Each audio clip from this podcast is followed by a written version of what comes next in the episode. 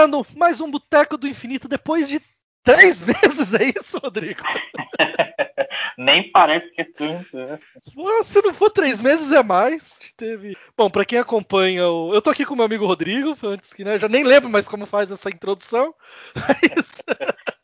Mas para quem acompanha o, os outros programas da casa, né? Vocês sabem que esse final de ano aí, o ano já foi uma merda para todo mundo, final de ano foi mais merda ainda. Então precisamos é, dar esse, esse tempinho, mas estamos de volta aqui gravando em véspera das vésperas de Natal, porque é isso que pessoas desocupadas fazem. e, o, e eu vou falar hoje de, um, de uma HQ, eu tava até falando com o Rodrigo agora há pouco. E sim, eu vou ser mal educado, vou falar primeiro do que ele hoje.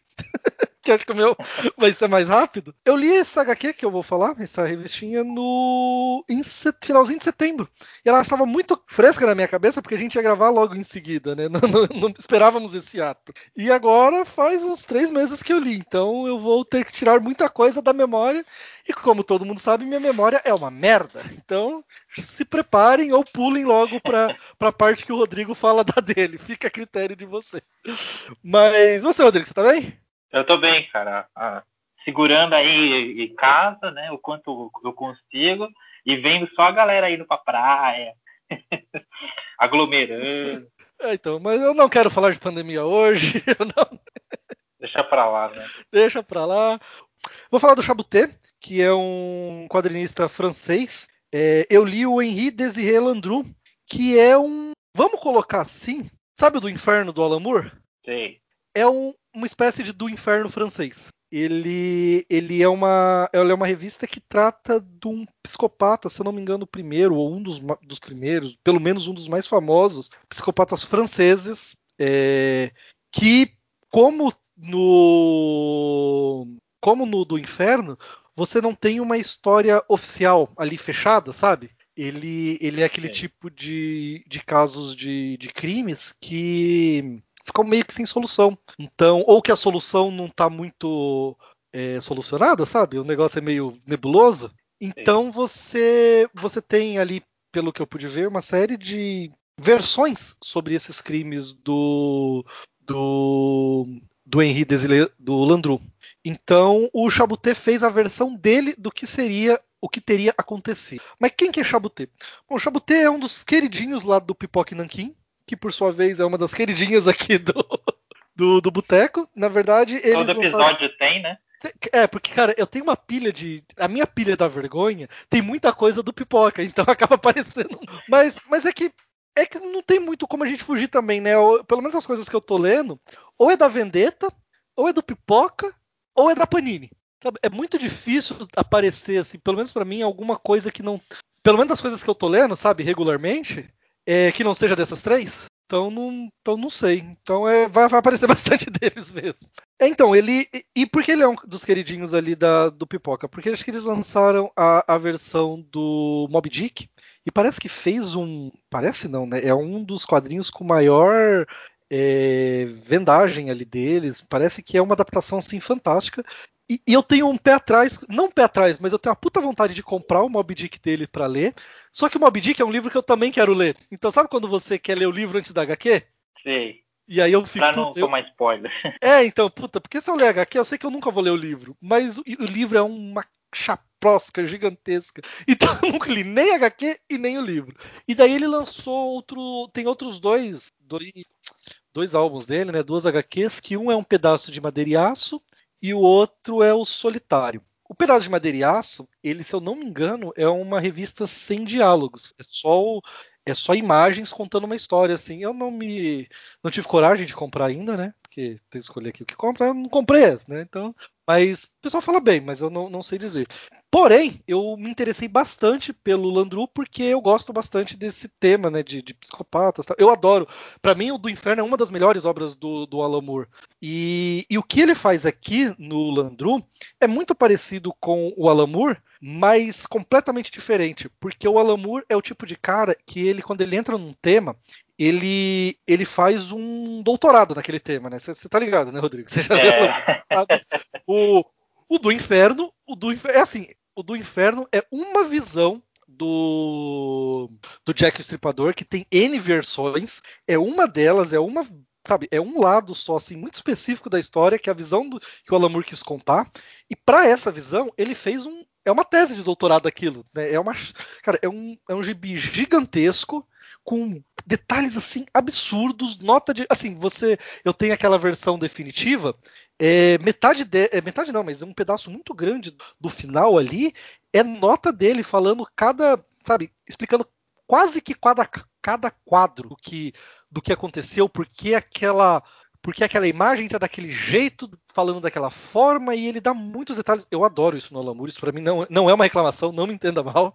Eu adoro isso nele, ele realmente você. É, é um outro mundo quando você lê uma obra do, do Alamur, assim, que. Principalmente essas obras não de super-herói dele, né? Essas obras mais é, pós pós-Watchman, digamos assim. E um negócio que é do século XIX, né, cara? Ele destrinchar desse jeito, porque o Jack Stripador ali era do, do finalzinho do século XIX, não é isso? Sim, sim. E é época vitoriana total. E o. E ele, cara, e assim, é uma aula de. E, isso é muito legal, porque é uma aula da era vitoriana mostrando ali como funcionava a, a sociedade. A, no fim das contas, eu vou acabar indicando duas coisas, né? O do inferno. É, do Alan Moore. Vamos fazer isso. Eu vou, eu vou acabar pegando aqui. Me dê um minuto, eu vou pegar ali também. Isso daqui não foi planejado, não foi. Acabou Mas entrando vou... Acabou entrando e, e, quem me conhece sabe, eu tenho um sério problema para falar do Alan Moore, que eu adoro. Então, assim, segurando um pouco o Chabutê, falando do, do, do inferno, ele trata do, do Jack Stripador. Então ele conta uma versão dele do que seria o Jack Stripador, porque ele foi um, um psicopata é, é, é, inglês que não foi pego, tal. Então você tem aquela mística toda, né? Quem foi ele, por que, que ele fazia e tal. E o Alan Moore ele ele dá uma, um, um porquê na história tão legal, mas tão legal, e ele mistura com aquela parte mística do Alan Moore, né? De, de magia, de do, do, que ele acredita, né? Então não é magia tipo a Harry Potter, é magia, magia do mundo real, entre aspas, né? Para quem acredita, ele é. É, é, o misticismo real, digamos assim. Então ele, ele mistura isso assim muito, muito bem num livro. Deixa eu ver se. Ah, felizmente esse. Cara, eu tenho uma raiva tão grande de eu, te, eu tenho a versão definitiva e ela não tem número de páginas, tipo, o número total, sabe? Ele tem as páginas dentro do capítulo. Então eu não sei quantas é. páginas tem aqui de cabeça. Mas é um caralho grande pra caralho essa essa obra do, do Alan Moore. Ele é bem grande. Eu vou até ver se aqui em loco aqui do inferno. E aqui ele vai, ah, ele vai falar aqui, ó. A, a Vendetta, como eu falei, né? Ou é ou é da Veneta ou é do, é do Pipoca essas HQs. Essa versão definitiva, ela tem 592 páginas, sendo que ali você vai ter umas, talvez umas 40 de, de extras, então vai dar aí umas 550, 500, 550 páginas de história. E muito detalhada, aquele, e o Alan Moore aqui ele tá escrevendo bem pra caramba, cara. Ele tem um, tem um trecho. Você chegou a ler o do Inferno? Não, cara, mas eu conheço algumas, algumas passagens aí do que ele escreveu. Cara, tem um trecho aqui, então eu vou tentar dar, pouquíssimo. Aliás, eu vou tentar dar spoiler nenhum, porque eu acho que é uma obra interessante que a pessoa é, leia, né? Porque é, é como eu disse, é uma das melhores obras do Alan Moore. Eu acho que ela assim tá, tá pau a pau com V de Vingança e, e Watchmen. É, ele tem uma, ele tem um trecho que ele fala, ele faz um passeio pela Londres, pela Londres em pontos específicos de Londres que tem um significado místico ali. E eu não vou explicar o que é, porque acho que é legal você descobrir isso. Só que ao mesmo tempo que ele está fazendo isso, ele está te mostrando Londres. Então é. E é muito rico em detalhes tal. E quem está desenhando é o Ed Campbell, desenhando muito, muito. É, é, é uma HQ em preto e branco pro, pro desespero do Rodrigo, acho que é por isso que ele não leu.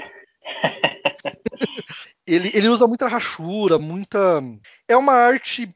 Ela não é minimalista, mas ela, mas ela lembra arte preta e branca minimalista, você consegue entender o que eu tô falando? Sim, sim. Ela, ela tem muito detalhe, que se você olha assim, você vê muita coisa assim, mas ela ela é minimalista e ele, ele foca bastante na expressão dos olhos, na expressão da boca. Então, eu gosto bastante do desenho dele aqui na, no do Inferno.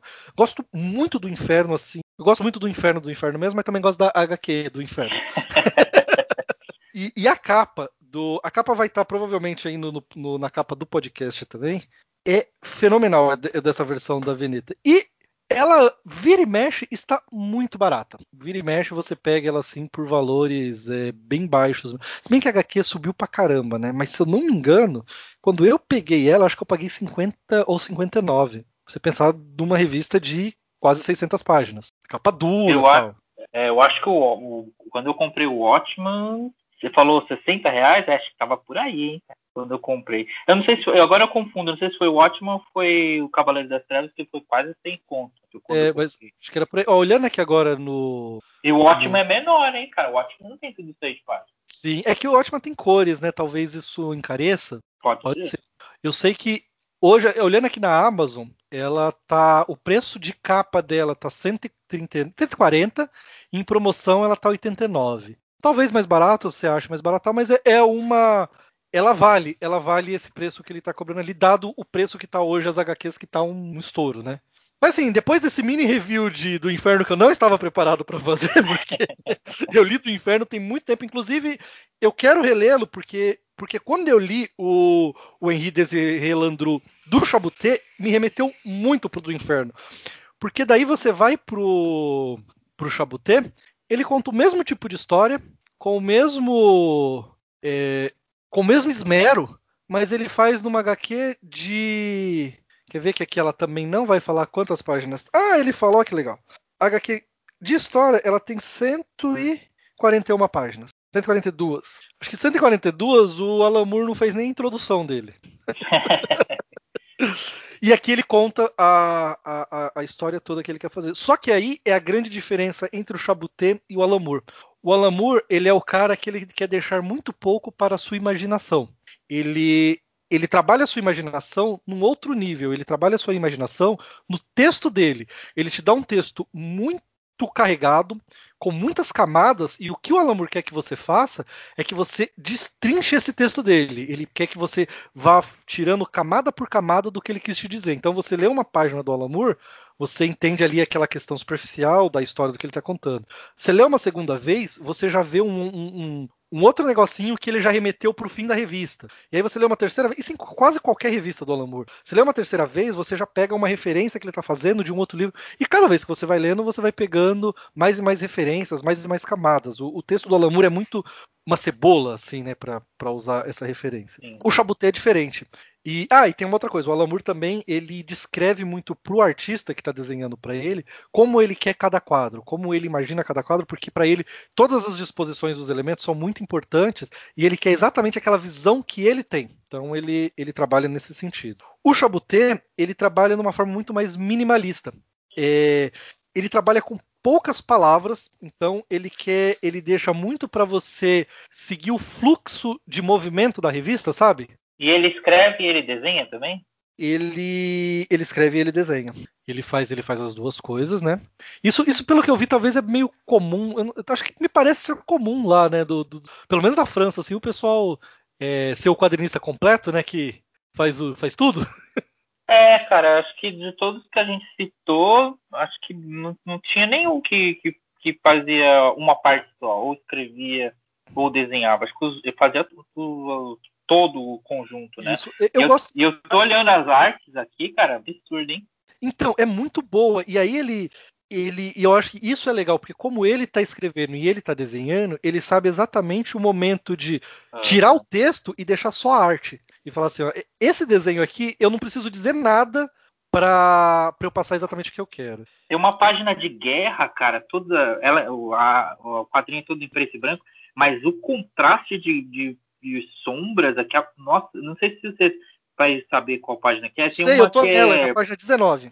É uma. É, não, acho que aqui é, tá marcando 30. Ah, que é, é uma... que começa na 19 a guerra. Ela vai é, até. Isso. É que tem um pessoal, tipo, num, num arame farpado. Sim. Cara, esse preto e branco sensacional, assim, esse, esse, esse contraste de. E aqui, essa, nessa página 30, você viu que ele. Ó, ele tá aqui ele conta a guerra aqui em páginas, eu tenho. Ele começa na página 19 a guerra. É que tem a parte de chuva. E é fantástico, porque a chuva é nesse preto que você está vendo tudo o que está acontecendo, e a chuva em branco caindo. É, é, muito bonito. E, por exemplo, ele vai contar o começo da guerra, não tem, não tem diálogo, não tem. É, são cinco páginas sem diálogo, só com imagens mostrando um rato, aí mostra um pedaço ali da trincheira. O quadrinho começa com uma mosca, assim, é uma mosca, uma paz, é um quadro branco, a data e uma mosca. Depois dessa mosca, ele vai dando zoom. Então ele, o segundo quadro é a mosca no, perto de um olho. Ele vai dando um quadro, é o rosto de uma moça. É, desculpa, ele vai dando zoom, tá, a mosca está no rosto de uma moça. Ele vai dando mais um zoom, você vê que é a é a é uma foto da de uma estátua que eles estão num tribunal. E aí a mosca voa e vai pousar num negócio que você não sabe. Ele vai dando zoom, ele vai pousar no, no martelinho da, do juiz. E tudo isso daqui você vai dando, ele vai dando a ideia de morosidade daquele daquele julgamento que está acontecendo. Porque o, o, a história começa no julgamento do Landru. Ele foi pego e eles estão julgando. E ele diz algumas coisas. Aí aqui eu realmente não vou dar nenhum detalhe, porque é muito. Tem muita ligação com o final, sabe? Então eu vou dar muito por cima, assim, o, o enredo, para realmente não estragar. Ele, ele diz algumas coisas que você não entende, porque. Pelo que você olha na, no julgamento ali no começo, ele foi pego com todas as provas possíveis, é impossível ele negar o que ele fez e você vê que ele não ele não diz que foi ele. Então você fica, como que ele tá tem, como que ele acha que vai escapar ainda, já que ele foi pego com tudo? É como você vai descobrir na, na HQ como um todo. E esse comecinho do. Tanto esse começo do, do tribunal quanto o começo da guerra me deixou curioso pro pedaço de madeira e aço. Porque aqui você percebe que o Chabuté consegue trabalhar muito sem diálogo, sem te contar uma história, um, uma puta de uma narrativa, sem te dizer nenhuma palavra. Então eu, eu fiquei curioso também. Talvez um dia aí numa promoção eu, eu pegue talvez traga aqui talvez a primeiro quadrinho mudo que, que eu leia. Leia, né? Vira e... seguras.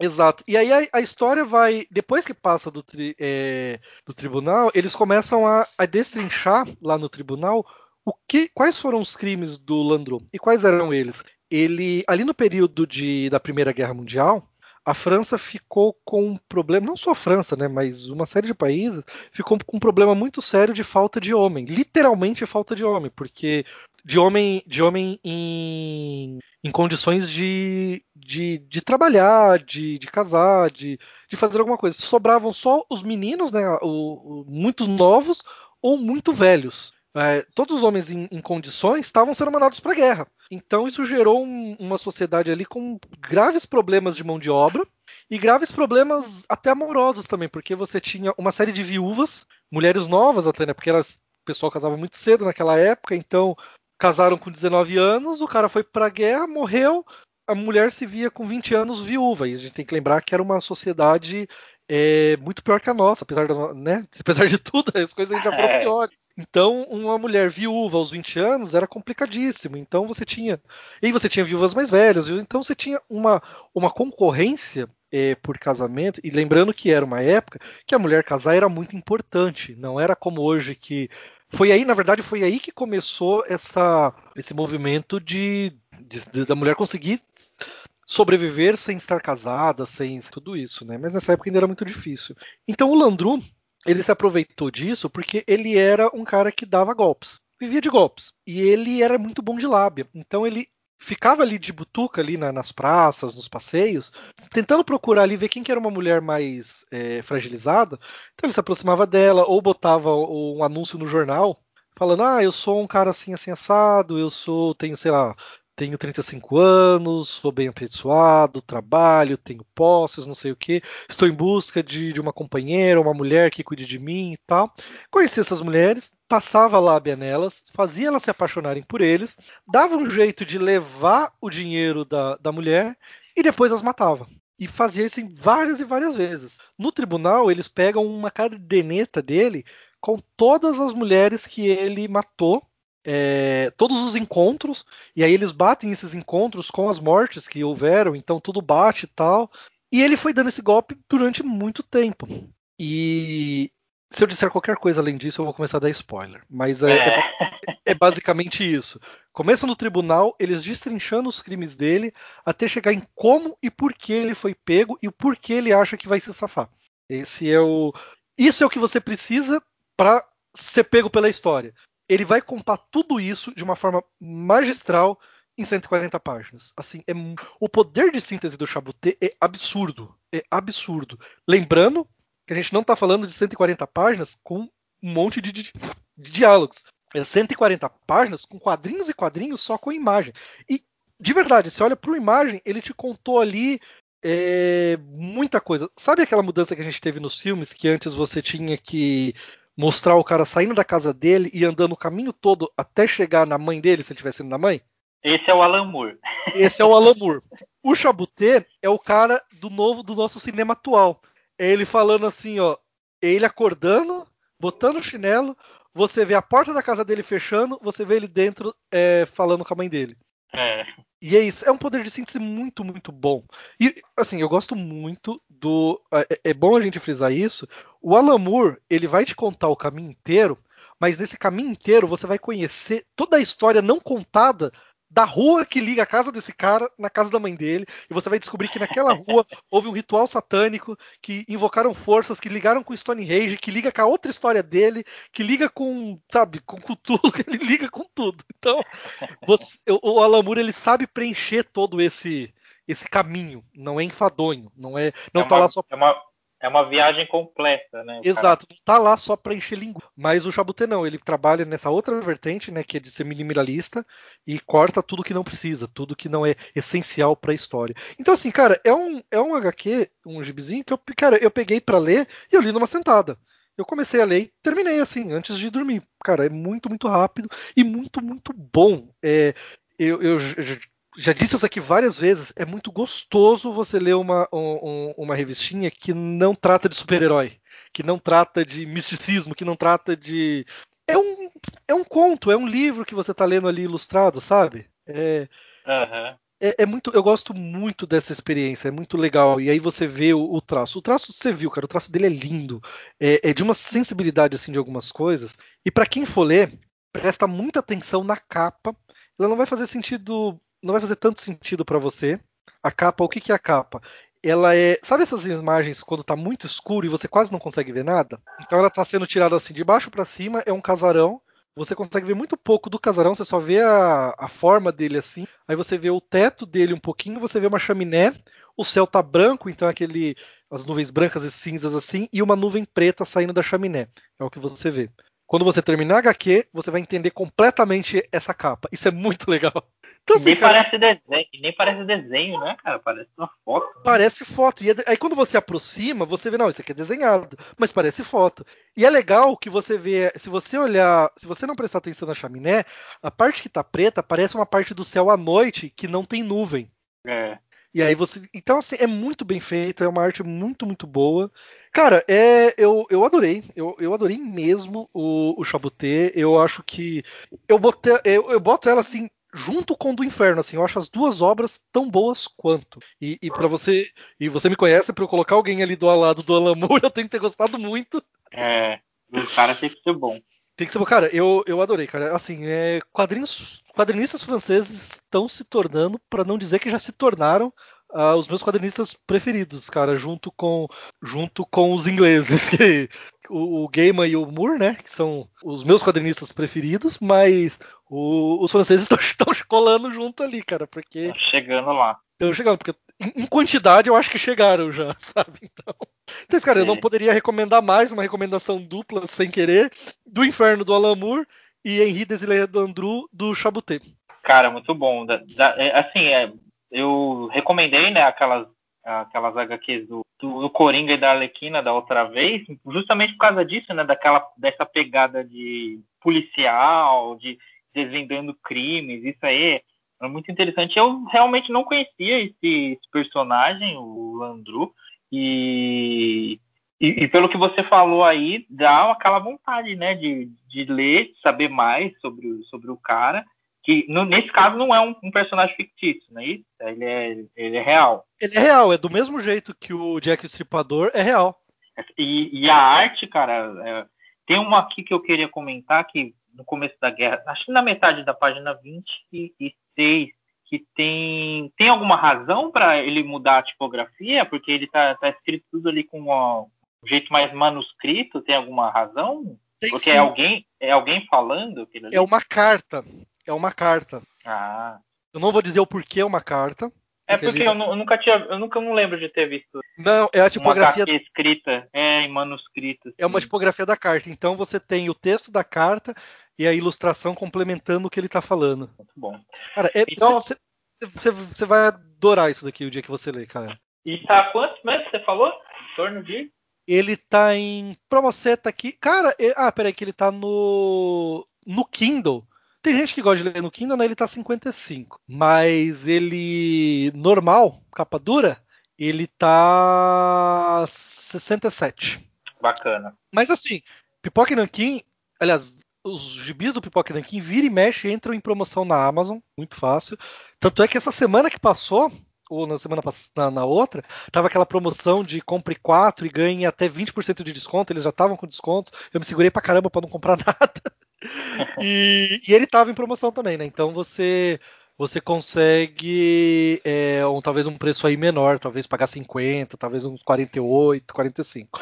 Mas, mas assim, ele vale ele vale esse preço, porque é um acabamento muito bom, é capa dura tal, então ele, ele é um projeto bem feito, não só em termos de arte. Sim, posso recomendar mais, cara. É muito, muito bom. E o do Alan Moore, ele tá. Acho que eu tinha dito preto, mas eu repito, ele tá 89. Eu já paguei mais barato, mas eu acho que dificilmente vai chegar no preço que eu paguei, porque tem muito tempo que eu comprei e as coisas subiram muito. Então, por, pelo tamanho da obra, tá um preço aí, acho que dentro aí do, do padrão que está sendo cobrado. Né? O preço dele cheio é 140, já é um pouco salgado. 89 eu acho que vale a pena. Beleza. E você, Rodrigo, o que, que você leu esses dias aí, esses três meses que a gente ficou em ato?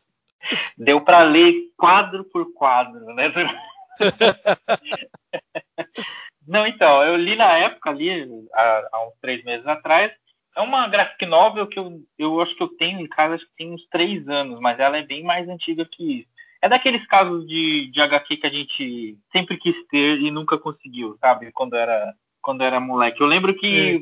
tinha muitas propagandas, né? Como tudo era lançado pela editora Abril na época, é, tinha muitas propagandas dentro das, historinhas do, da Marvel, né? Então eu tava lá lendo Capitão América e do nada virava uma página, tinha uma propaganda lá dos livros da magia. E eu já olhava aquele, aquele desenho, aquela arte, e falava, caramba, o que, do que se trata, né? Do que se trata isso? E ficava na cabeça, né? Aí, uns três anos atrás, estava na livraria e vi que estava lançando ali, a, a Panini estava lançando, e aí eu, eu comprei e li, né? E gostei bastante. Eu vou falar então de um dos escritores preferidos aí do Antônio, né? Que é o Neil Gaiman. Vou falar dos livros da magia do Neil Gaiman. Muita gente conhece como o Harry Potter da DC. Mas... Bom, vamos, vamos, vamos, fazer o, vamos fazer aqui o, o parênteses. O, o Neil Gaiman falou que não tem nada a ver, apesar de ser uma cópia descarada fisicamente. É, isso, isso, que eu. Na verdade, assim, quando eu dava, eu dava aula lá pra molecada, eu, eu falava dessas questões de, de marketing e tal, e eu tinha que falar de plágio, né? Então eu, eu, eu costumava, costumava citar. E aí sempre que eu mostrava a imagem do, do personagem título, né, o Tim, Tim Hunter, eu mostrava assim pra molecada e perguntava, quem que é esse aqui? Aí não tinha um que não falava que era Harry Potter, cara. Não tinha um. mas, tem, um moleque de óculos, tem um moleque de óculos com uma coruja ali e fala, ah, não, é o Harry Potter. É. Mas o próprio, o próprio New Gamer falou que é porque, não tem essa, né? De, é, de ele, ele foi. É, ele no máximo foi baseado assim, talvez. Talvez, assim, um talvez assim, muito grande. A, a J.K. Rowling viu o Timothy e teve a ideia física do Harry Potter, porque em termos de, de personalidade, do que acontece, é completamente diferente. Então, é, cara, pra quem, quem lê já de cara se percebe que não tem uma coisa, não tem nada a ver uma coisa com a outra. Assim, Exato. Né? E eu gosto muito dos dois, inclusive. Eu gosto muito pois de é, Harry Potter. Pois é. E, então, e né, o, o Gamer tá junto ali com, com o Alan Moore, né? Brigando ali. É, são, são dois universos, cara, que você pode acompanhar e gostar muito e falam do mesmo tema que é magia, mas assim, cada um vai para um caminho, a personalidade dos dois é completamente diferente. Não, não, não tem nem essa aí de, de plágio, nada disso. O próprio, o próprio New Gamer falou, né, que não é uma questão de plágio e tal. Mas assim, é, para quem não conhece, nunca ouviu falar, uh, Os Livros da Magia foi lançado em 91, né, pela, pelo selo Vértigo, na, na época da, da aquele selo mais adulto, que a gente até comentou aqui outras vezes, no Boteco do Infinito, a gente já falou algumas vezes do Vértigo, e foi um lançamento, assim, que que mostrou pro, o, o que o New Gaiman queria fazer, né? Então, provavelmente a DC é, tinha um pepino na mão, né? Que, inclusive nessa época, 91, estava ali a reformulação da DC, né? Então tinha no final dos anos 80 ali o Superman do John Byrne, o, o Batman do Frank Miller, o, próprio Sandman estava sendo recriado pelo próprio Neil Gaiman, e aí eles, eles tinham esse pepino de, de, de lançar é, o universo místico da DC. Só que eu, eu, imagino assim, cara, que foi uma reunião dessa, da seguinte forma: a DC sentou ali com o Neil Gaiman e falou: Ó, cara, a gente vai dar isso aqui na sua mão e você vai resumir resumir o que, que é o universo da magia para a galera, assim, para quem não conhece, para quem nunca ouviu falar. E aí ele eu falou: é beleza, né? Eu acho que é exatamente é? isso. Eu acho que é exatamente isso. Porque ele resume tudo o que vai. Infelizmente já cagaram tudo de novo, né? Mas, mas nesse pós-crise ele, ele, ele dá todos os todas as pontas de, como vai funcionar tudo ali pro, pro, pro pessoal de magia mesmo. É exatamente isso. Então, cara, e, é um negócio assim, você lê, é, é, bem didático, né? Se você não conhece nada, se você não conhece nenhum personagem é, daquele universo místico da, da DC, você começa a conhecer, você passa a entender eles, né? São quatro livros, né? Como o próprio título diz, livros da magia, são, são quatro capítulos, e em cada um deles o, o, o Timothy Hunter, que ele logo no início eles, eles comentam, né, que o, o, o menino, né, de, de 12 anos ali, ele está predestinado a ser o maior mágico do, do mundo, assim, o, o, o, que seria o Doutor Estranho, Doutor, Doutor, Doutor, Doutor Estranho da Marvel seria ele ali na, na DC. E aí eh, a, a, missão do, da Brigada dos Encapotados, ali os quatro maiores místicos da, da DC, é fazer ele entender esse universo. Então, a, o nós, a gente como leitor, acaba olhando pelos olhos do, do Tim Hunter o que, que é o universo místico da DC, porque a gente também não sabe, vamos imaginar assim, né? É, sim. A, a, gente não, não, conhece esse universo. Então, é, porque a... a gente tem que lembrar que a gente está no pós no pós-crise, né? A, é. a, DC foi reformulada e o, o que estava valendo ou não estava sendo construído.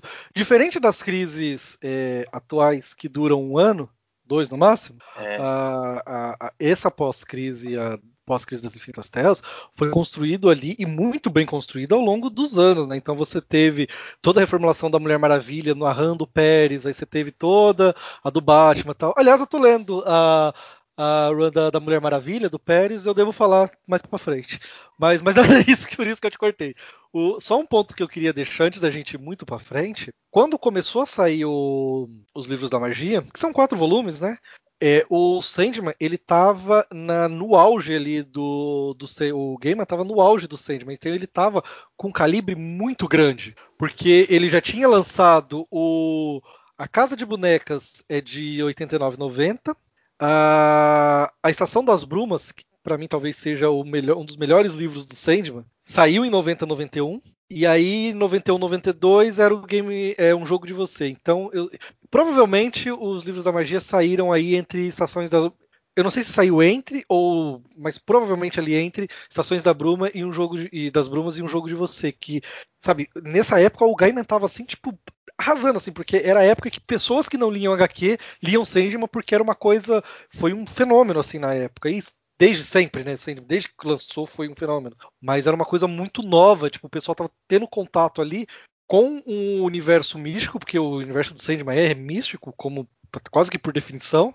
E então qualquer coisa que, o, que colocasse o nome do Gamer ia vender muito, ia dar muita credibilidade para o que ele estava fazendo. Então pegar um cara que está despontando ali na, na Verge e, e, colocar ele, ó, você vai ser responsável por definir é, as regras da magia do mundo da DC daqui para frente, é uma coisa muito grande.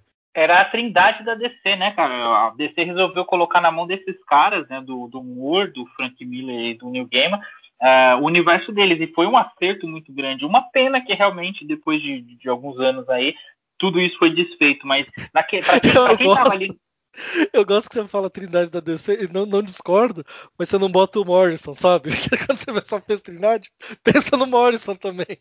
Ah, não. não, não discordo, segue o jogo. Morrison à parte.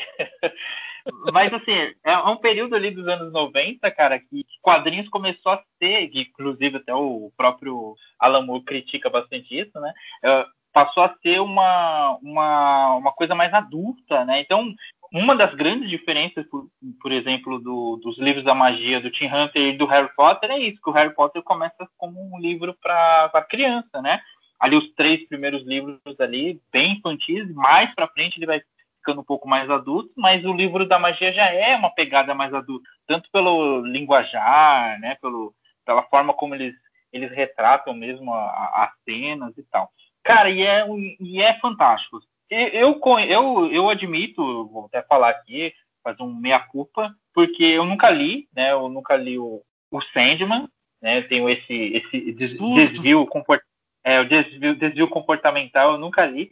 Mas assim, a gente, pelo livro da magia, a gente tem um, um até tem uma passagem ali que aparece o Sandman, aparece a morte, mas assim, é uma coisa que a gente entende, sabe? A partir desses livros a gente entende, porque pelos olhos do Tim Hunter, a gente também é noob, sabe? A gente não faz ideia do que está acontecendo aqui e a gente é apresentado a um universo todo novo. E em cada capítulo ele é conduzido por um dos quatro personagens. Eu citei os quatro, não falei quem eles são. É o, é o Doutor Oculto, né? Que é um dos personagens místicos da DC.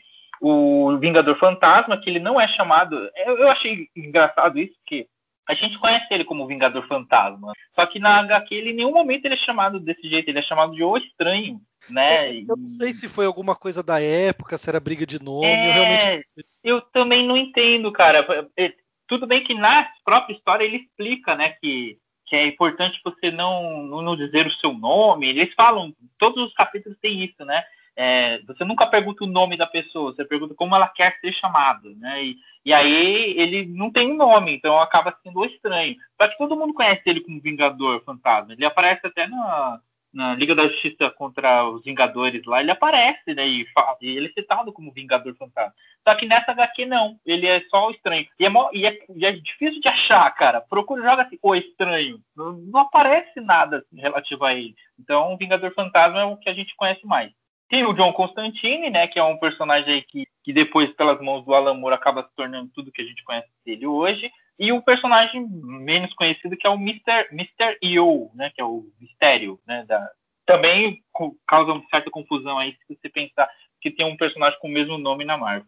Mas assim, os quatro eles formam a Brigada dos Encapotados e eles têm essa missão, né, de, de conduzir o, o, predestinado, né, o escolhido ali, que é o Tim Hunter, a esse universo da magia e depois no final perguntar: e aí, você quer fazer parte desse universo? Porque ele tem opção, né? Ele pode escolher é, seguir pelo mundo da magia ou não. Ele pode, pode falar: não, não quero nada disso, obrigado. É como esse, ele. Esse é o grande preceito. A magia é uma questão de escolha. É, ele pode escolher. E aí é como se você recebesse a carta de Hogwarts e falasse, não, não, obrigado. Não, mas ele não, só. Rece... É, então, mas antes de você falar não, eles vão te levar os quatro para mostrar todo, é, quatro grandes aspectos da magia. E, e aí por isso que esses personagens da Brigada não foi. Às vezes você olha assim e fala, puta, mas ele vai botar o mistério, ele vai pegar o. O Vingador Fantasma até mais conhecido, né? Mas o, o Doutor Oculto vai colocar eles. Por quê? Aí talvez até seja legal não contar também porque, né? Se a pessoa for ler, também não tomar alguns spoilers. Mas cada um deles, eles lidam com a magia de uma forma muito específica. Então, sei lá, um deles, ele lida com a magia tratando ela como algo sagrado, algo, sabe? É, é aquela coisa. O, o, o, Constantine, a magia é uma ferramenta, ele tá pouco se fudendo, porque, porque é sagrado, porque é profano, ele é uma ferramenta e ele usa uma ferramenta. E, e o Constantine sabe a merda que usar essas ferramentas traz. Inclusive, o Constantine talvez é o personagem mais importante né, dessa história, tirando o Tim. O, se eu não me engano, o mistério ele tá lá porque ele viaja no tempo. Então isso é extremamente é. importante porque eles vão mostrar pro Tim é, o começo da história da humanidade até o final dela. Então, ele, vai fazer, ele vai fazer tudo isso. Então, não adiantaria colocar, por exemplo, ali a Zatanna. Por, ah, puta, a Zatanna é uma das personagens mais conhecidas e tal. Tudo bem, mas a Zatanna não tem um poder é, nesse aspecto, sabe? para mostrar as coisas da magia, como elas funcionam. Então, a, até as escolhas dos personagens, é, às vezes eles pegam os personagens meio é, de terceira ou quarta linha, mas eles são bem importantes pro porquê que eles estão ali. O, o game ele conseguiu amarrar muito bem. É, e aí, para quem é mais rato de, de, quadrinhos, né, que nem a gente, é, que se conhece esses personagens que aparecem às vezes em duas histórias, sabe lá onde, é, aí você, ah tá, ele tá ali por causa disso, né? Então eu, eu acho isso bem legal do game não ter usado só medalhões. É. Basicamente, esses capítulos são divididos dessa forma, né? O primeiro é a criação da magia, né? Desde a criação do universo, que é conduzido ali pelo Vingador Fantasma. O segundo é a magia no presente, que é justamente o que o Antônio falou, que é a, a visão do Constantine. Inclusive tem a Zatanna nesse capítulo, né? Que ele, ele deixa o Tim ali na casa dela, né? Para ela explicar um pouquinho como funciona para ele a, o mundo presente, né? A magia. E aí eles falam, cara, é, é um livro fantástico. Assim, você tinha comentado na, na sua indicação é, sobre a magia, né? A diferença da magia real, né? A magia para quem acredita nisso e, e, o misticismo, essa coisa toda de, de mais popular, mais pop. Né? E aí ele, ele explica, cara, a diferença de magia negra, necromancia, o que é magia branca, o que, é, que não existe magia negra. É, ele, ele, é um, ele destrincha, assim, diferença de mágica para... Porque a, a Zatanna ela é vista como uma ela não é bem uma mística, né? Ela é mágica. Ela cria, ela faz mágica. É.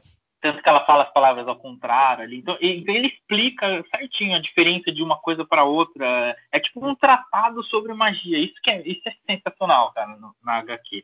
É, eu até li com mais atenção, porque mais para frente eu queria escrever um, um roteirinho ali, coisa envolvendo magia, e ele explica assim detalhadamente o, o, que, que, o que, que é cada um dos setores ali, e, e, vai mostrando, e o Tim vai aprendendo e a gente também, isso que é o mais bacana. Aí o posso, terceiro capítulo é a... Novamente, de novo, desculpa, é, é, que você está falando de uma obra que eu gosto muito.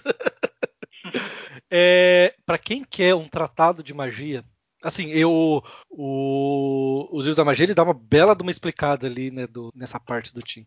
Mas quem quer fazer um curso de introdução à magia, leia Prometeia. Que é Promet... do Alamur, né? Que é do Alamur. Prometeia é uma. Um dia eu vou falar de Prometeia aqui. É, é uma obra que ele conta ali uma história tal, beleza. Só que uma, lembra que eu falei, o Alamur ele tem camadas de leituras. Uma das camadas dela é um curso de introdução à magia. Ele explica ali tudo tudo, de tarô, de cabala, de magia é, mundana, de, de como da força de, de pensamento influencia na realidade, tudo, tudo, tudo, tudo. Você tem um curso de introdução à magia em Prometeia. Prometeia é fantástico. Então, assim, se alguém se interessa por isso, vai atrás de Prometeia. Desculpa ter interrompido. Mais uma indicação, né? Não, esse eu quero falar dele só, porque é, é, é fantástico. Prometeia é fantástico. Segue o jogo. E aí, e, isso, aí continuando no capítulo 3, é a apresentação do mundo mágico por si, né? Porque no segundo ela, eles estão na Terra, no capítulo 3 eles vão para o mundo das fadas. Aí falando assim parece meio bobo, né? Mas não é. O mundo das fadas é, é conduzido pelo Doutor Oculto e a sua versão feminina, que é a, a que o Tim denomina ela como Rose, né? A Rose.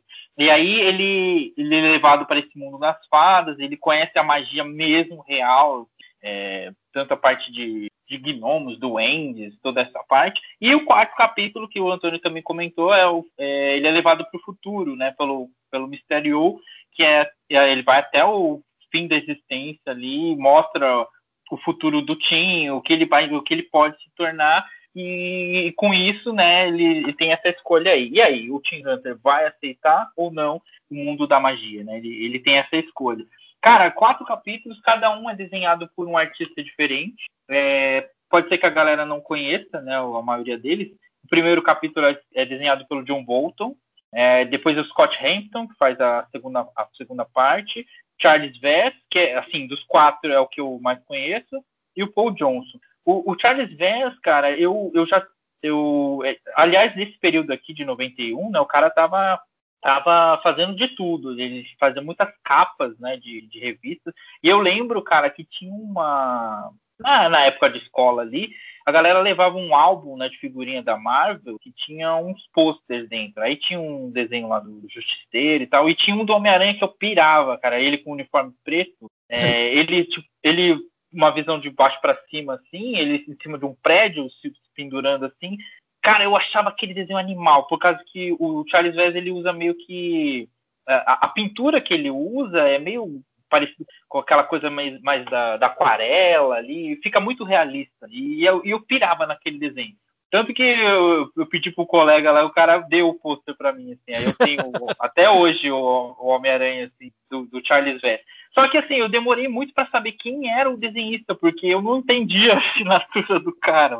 Tinha um desenho assim, embaixo tinha o nome dele, né? Parece que o Vess, mas eu não entendi se era um U, se era um V.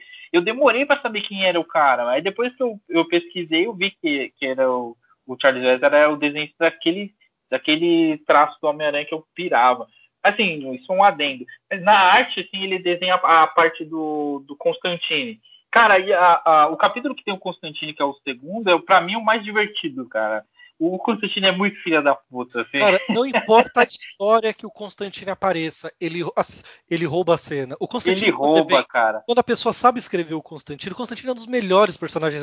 Hoje, Hoje esse Hoje programa. Não, né? tipo, é, não, não, eu vou, esse programa é tipo dos melhores, porque é, é, cada coisa que fala é um dos melhores, porque é tipo, Constantine é um dos melhores personagens já criados. Porque ele é muito bom quando ele é bem escrito, mas muito bom mesmo. E é, é engraçado, cara. Você ri com as coisas que Exato, ele fala. Exato, né? porque ele é muito, tipo, ele é muito niilista, assim, tipo, ele, cara, vai dar merda, mano, não, não, não, importa, sabe? Porque ele, ele contrasta muito com os outros três, né? Os, assim, eu não vejo, por exemplo, muita diferença entre o, o Doutor Oculto e o Vingador Fantasma. Tipo, a, a personalidade dos dois é meio parecida. E é, o, eles, o mais, o mais pau meio... no cu é o mistério, né? O pau no é, cu é, eles são meio, tipo, re, muito reverentes com a magia, muito. É. Ou o mistério que é, tipo, atrás do mal e tal, aquela coisa.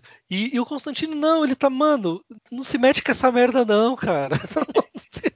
Ele, ele, avisa, ele, avisa, né? Ele avisa o Tino que pode dar isso daí. Ó, cara, tô, tô falando. Pode dar muita merda. E aí, cara, assim. assim, mano, larga isso daí e vai comer alguém, mano. Para com essa merda. É, é, assim, e é muito. O Gaiman sabe escrever o Constantine bem. É, sei lá, acho que eu gostaria de ver mais coisas do, do Constantine pelo game, assim, porque ele escreve bem pra caramba. Deveria ter mesmo. E tanto assim que o, o Tim se apega mais com ele, né? Ele É. se apega mais com o Constantino pelo jeitão dele, né? O jeito que ele, Acaba virando o ele tipo trata. legal dele. É, isso, isso é bacana. E fora os quatro personagens principais, eu, o Tim Hunter, tem, tem aparição, cara, de todos os personagens, assim, desde o início. Tem o pai da Zatanna, tem o Zatara, é, tem a Ma- Madame Xanadu, cara. Eu nunca tinha ouvido falar dessa porra. assim, Madame Xanadu. Aí tem a própria Zatanna. O, o Deadman aparece. Só que assim, pra quem não conhece, o Deadman no Brasil, o desafiador, né? Aquele com o D branco na, no É, peito. eu só conheço como desafiador. Eu também, cara. Tipo, quando falou Deadman, eu já tinha dificuldade de saber quem que era.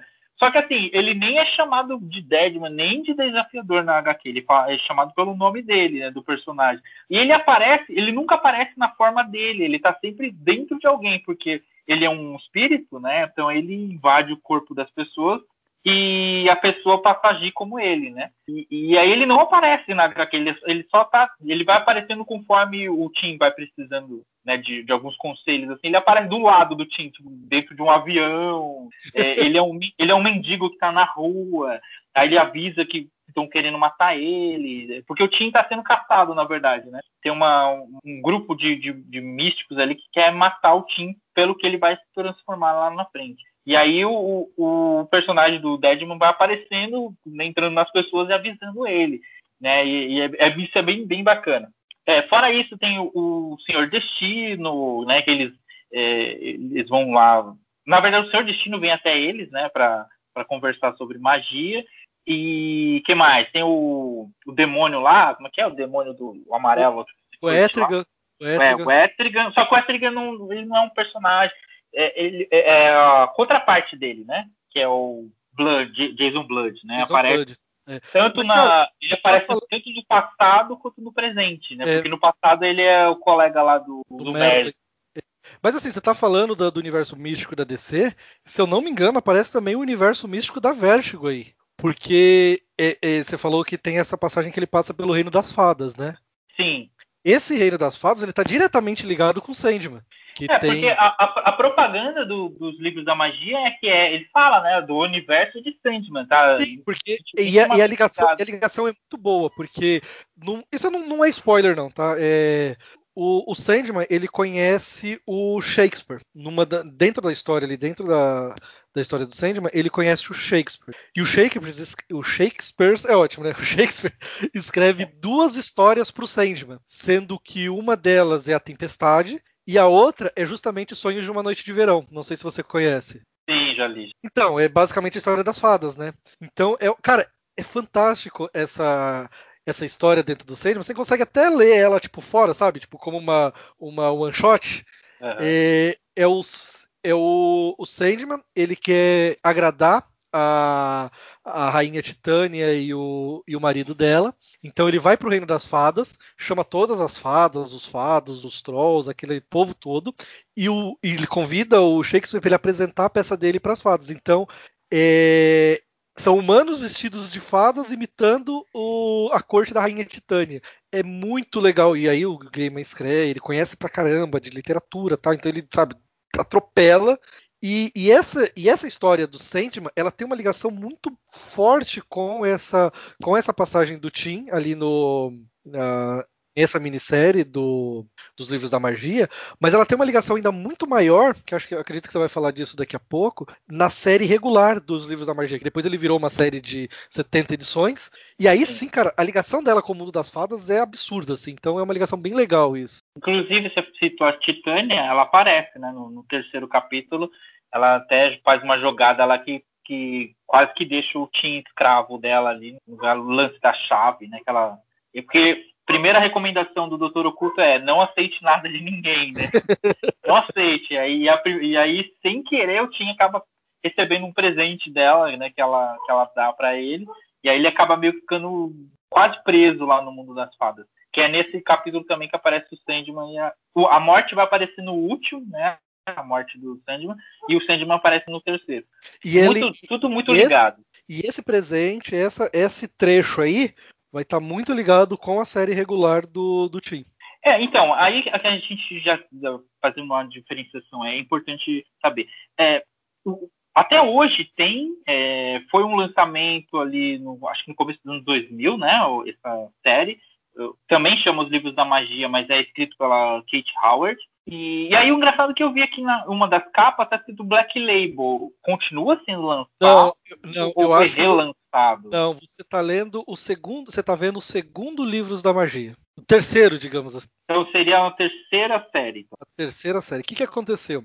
Nessa época aí, e o, o Gaiman, tanto o Gaiman quanto o Alan Moore, eles criaram personagens muito bons que ficaram maiores que o local que eles apareciam. Então o Alan Moore criou, colocou o Constantine ali no Monstro do Pântano, que era para ser um personagem secundário.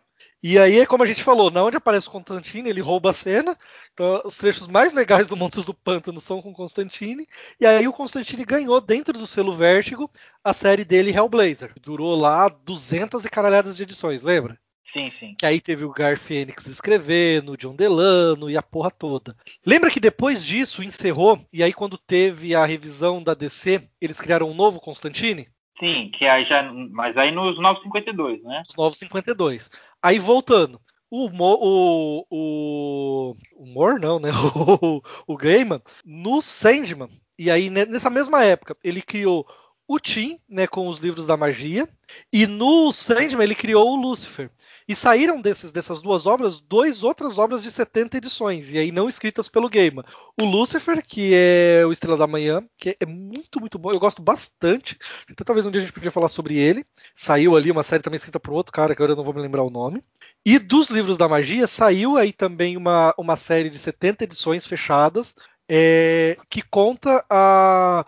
Dado a escolha do, do Tim no final, né? ele conta o, o que aconteceu. Então é. Eu tô tentando achar o nome do cara, mas era, acho que era John alguma coisa. O. É o John Neil Heber. Eu não sei mais nada que ele escreveu além disso. Tá, ah, esse. Peraí, só pra eu entender. Essa é a segunda série, ou é a terceira? Essa, essa é, a seg... essa é a primeira série, porque os livros da magia é a minissérie. Sim. Aí, da minissérie Os Livros da Magia, derivou essa série, Os Livros da Magia. Vamos chamar de a série original. A, é, vamos chamar de segunda série. Então tem a série original, que é os livros da magia, com quatro edições, escritos pelo Gaiman. Fez muito sucesso, mas o Gaiman não podia continuar escrevendo, porque ele estava escrevendo o Sandman, estava na metade do Sandman. Então, mas a DC queria, né, continuar o personagem. Então ela criou essa segunda série, Os Livros da Magia, escrito pelo Riber. E ele fez, é. são 70 edições. E aí eu preciso até terminar. Eu comecei, eu não terminei. É legal, mas eu não terminei. Mas é legal. Eu, até onde eu li, eu gostei. Então esse da Kate Howard é a terceira, né? A terceira esse eu tô, esse eu Atual, estou né? agora. É, pois é. Livros da magia. Ah, mas eu acho que é, é Kate. É Kate que tá escrevendo? Kate Howard. Kate Howard. É, sabe o que, eu acho que é? é? deve ser do Sandman Apresenta. É, tá saindo uma série agora.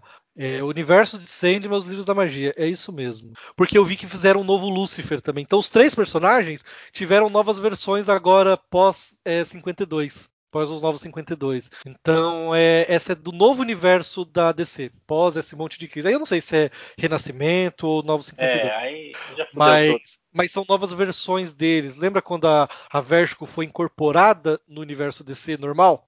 Sim. Foi nessa época. Então eles tiveram que reescrever os personagens. Por exemplo, você não pode botar o Lucifer como ele era do, no universo DC direto, né? Você tem que dar uma, uma reescrita. Provavelmente com Tim houve a mesma coisa. Eu, eu não li, essa parte nova eu não li. Eu não gosto do Constantine novo. Eu acho um desperdício de personagem tremendo.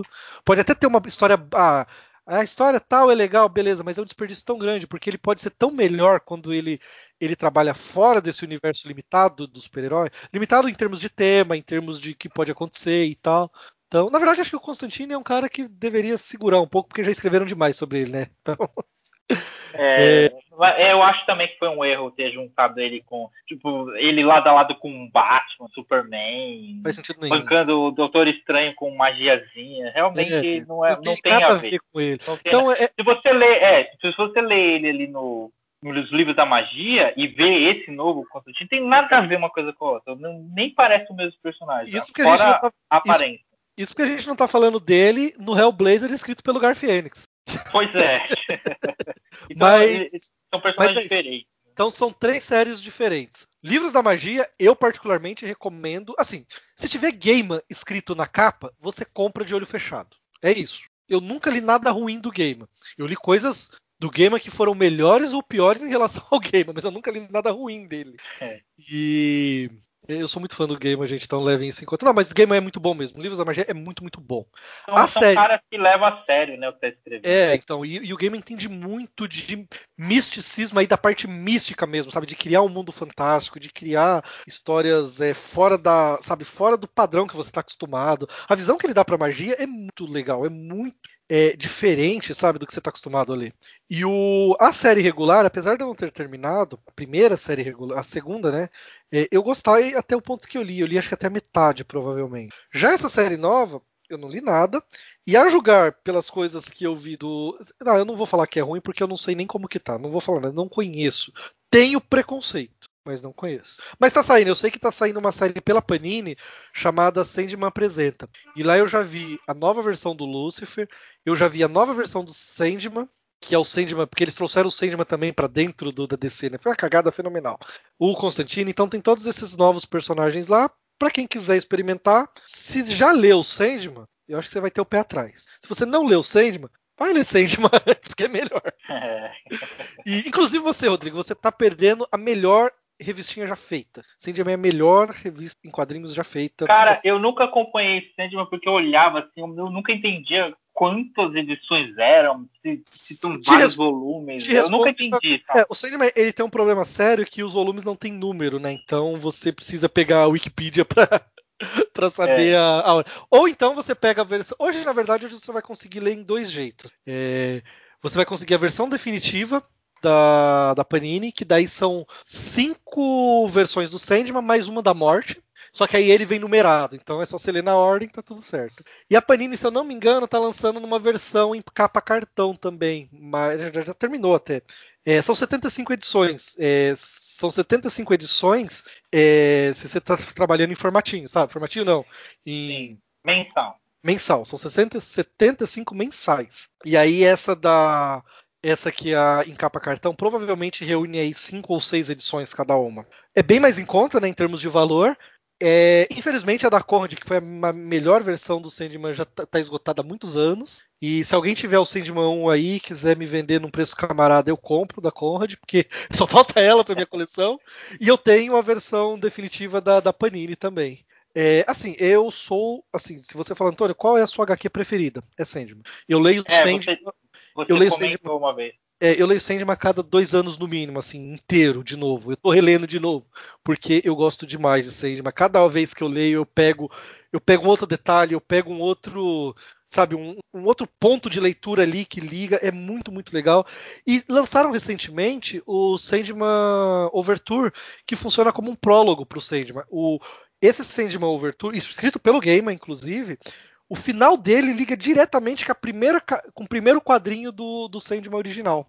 E, e eu não botava fé. Quando eles falaram que ia mexer, eu falei, puta que pariu, vão fazer cagada. Mas beleza, como é o Gaiman que tá fazendo, a obra dele ele faz o que ele quiser, né? E não, foi muito legal. E ele deu outra dimensão de novo, porque daí você tendo essas informações que você não tinha antes, do que aconteceu logo an- antes da- do, do que motivou a série, você tem outra leitura. Então é muito, muito legal, cara. Você realmente deveria. é, não vou dizer como, né? Mas dá um jeito de ler sempre. Muito, muito bom. Tá, Assim, é, na- sem, sem hipocrisia nenhuma, a primeira vez que eu li Sandman foi em Scam. Inteirinho em Scam, me apaixonei. Quando eu tive condições, eu comprei a- as edições. E depois eu, Eu comprei de novo. Eu fiz isso com o Watchman também. Eu li, eu li Não. o Scam primeiro, É, depois que eu fui comprar a edição definitiva. Não, não, vou, não vou ser hipócrita aqui e falar, ah, não leio Scam. Leio, li. Sandman eu li originalmente o Scam. Mas agora eu vou comprar o Monstro do Pântano, li Scam e agora eu vou comprar a edição definitiva que vai sair. Então é. Assim, se você puder comprar a edição, é muito melhor, porque, cara, você perde muito de cor, por exemplo, no Sandman. Você perde muito de cor, de, de traço ali, se você lê em scan. Mas se for o único jeito, cara, tá aí, a internet tá aí pra você se virar. Mas leia, leia Sandman, que se você gostou de livros da magia, eu gosto muito de livros da magia, mas em termos de qualidade, ele tá muito, muito abaixo de Sandman. Mas muito É abaixo. porque ele- o, o livro da magia é bem fechado, né, cara? Eu acho que ele tinha. Ele tinha que. é Aquilo que a gente comentou no começo, né? Ele tinha que contar. o- falar sobre o universo místico em quatro edições. Então, e no Sandman ele podia destrinchar mais. Acho que é por, por causa disso que dá essa impressão. Sim, né? é, é, porque assim, como eu, como eu li Sandman, você consegue ver todas as pinceladas que o Gaiman dá no Livros da Magia, você consegue ver ele abrindo aquilo, sabe? É- é- Então eu- ele tem mais espaço, né? ele tem mais espaço, sim, você tem razão. Mas, cara, é assim, esse foi um programa de recomendações várias, né? Mas, Quatro, né? Quatro É. principais. Né? é, não, assim, esse- um dia a gente vai pegar pra falar de Sandman, assim, pra, pra, pra falar, não, vamos, vamos, vamos falar de, de falar de Sandman, que é, eu adoro próximo. Mas, é, mas, cara, eu gosto muito de livros da magia, é bem legal mesmo, é uma leitura muito, muito divertida. E ela é despretensiosa, apesar de tudo. Apesar dele estar. isso, isso é uma das coisas que eu mais gosto no- nos livros da magia. Apesar dele estar ali reescrevendo as regras que vão reger a, a- o universo mágico da DC nos próximos anos, ele é completamente despretensiosa. Sim. Pode ser lida assim, se você entende de quadrinhos, se não entende de quadrinhos, se você conhece alguma coisa dos personagens ou não conhece, dá pra você ler tranquilo ali. Tem começo, meio e fim, é fechadinho, bonitinho. A- ti- Tirando toda essa parte que a gente comentou das outras séries que não são as, as do New Gaiman, tudo é bem fechadinho. assim. São quatro livros, você consegue ler, se diverte pra caramba, tem uma arte bacana de, de quatro desenhistas fodões, é, e, o, e o texto do New Game é bem fluido, porque às vezes o pessoal acha, ah, não, é um negócio meio cabeçudo de ler. Não é, né? Tem, que nem a gente comentou, tem os, as nuances de cada personagem, então você vai, vai sendo introduzido ao, ao universo ali, sendo conduzido pelos personagens. Então é uma história muito boa para iniciante, para quem já tem algum conhecimento de, de DC aí, também vale a indicação. Tá, tá em torno de 50 reais, né? Na, na maioria das livrarias virtuais aí, da Panini, da, do Amazon, tá em torno de 50 reais, então vale bastante a pena essa minha indicação. Sim, e, e uma coisa legal, é, se você estiver lendo, ele vai começar a aparecer uma caralhada de nomes na DC que provavelmente você não conhece. Se você não é um leitor é, cabeçudo da DC, que você não conheça. Não se preocupa de parar a leitura para ir atrás desses caras nesse momento. Segue, ele vai te dando o contexto que você precisa. Aí depois, numa segunda leitura, aí vale a pena. Ah, puta, quem que é o. Por que, que o Vingador Fantasma fala e parece desse jeito?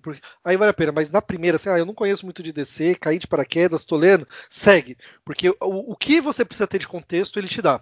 E aí você não. Porque senão você pode até cansar. É, apesar de ser quatro edições, você pode cansar de tanta pesquisa que você vai fazer, tanto nome. É. Que aparece muita gente mesmo, mas você de fato não precisa saber todo mundo, assim, todo mundo. É verdade. Foca no Team, Team Hunter. É isso Exato. Aí. Então é isso, depois de três meses voltamos. É, não sei se eu vou lançar, conseguir lançar isso daqui antes do ano novo, mas tentarei. E, e é isso, esse foi mais um Boteco do Infinito. Você quer dizer mais alguma coisa, Rodrigo? Desculpa, eu, eu tossi aqui.